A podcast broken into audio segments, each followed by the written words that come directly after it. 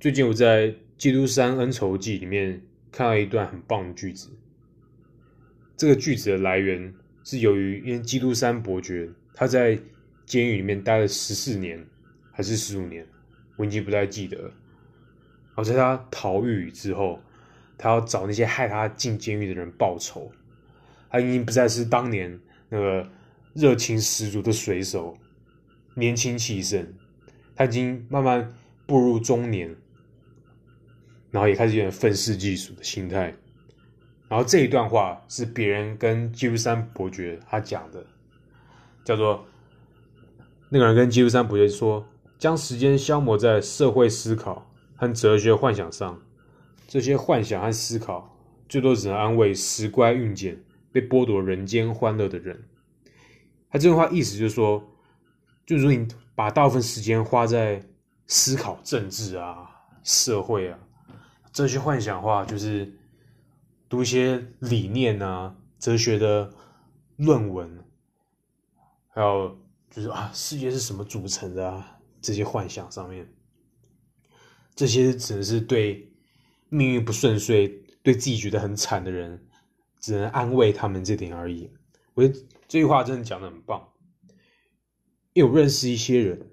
就是哲学系的，就他们在大一的时候，他们也是一样热情如火，还是。呃，对人都非常有礼貌，但是等他们哲学读了读了之后，他们社交圈反而缩小了，因为他们认为开始自己比较了不起，然后社社交圈缩小之后，然后变讲话也开始尖酸刻薄，就常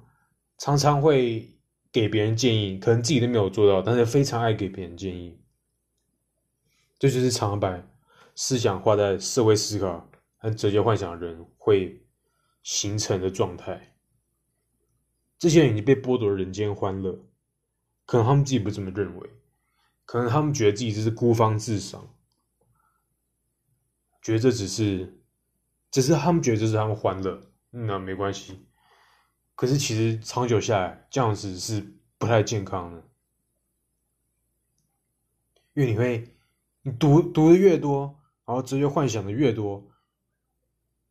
这个没有错，但是这只能哲学幻想和思维思考，我觉得只能当做是闲暇时间用来消磨时间的娱乐之一，不能把它当做生活中主要的事物去处理。如果变成这样的话，会开始觉得自己好像，呃，觉得自己懂很多，但是无法运用在社会上面。觉得自己不受重用，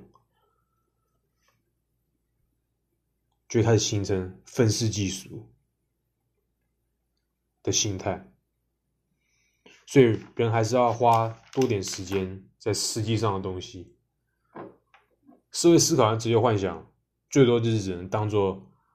饭桌前用来谈话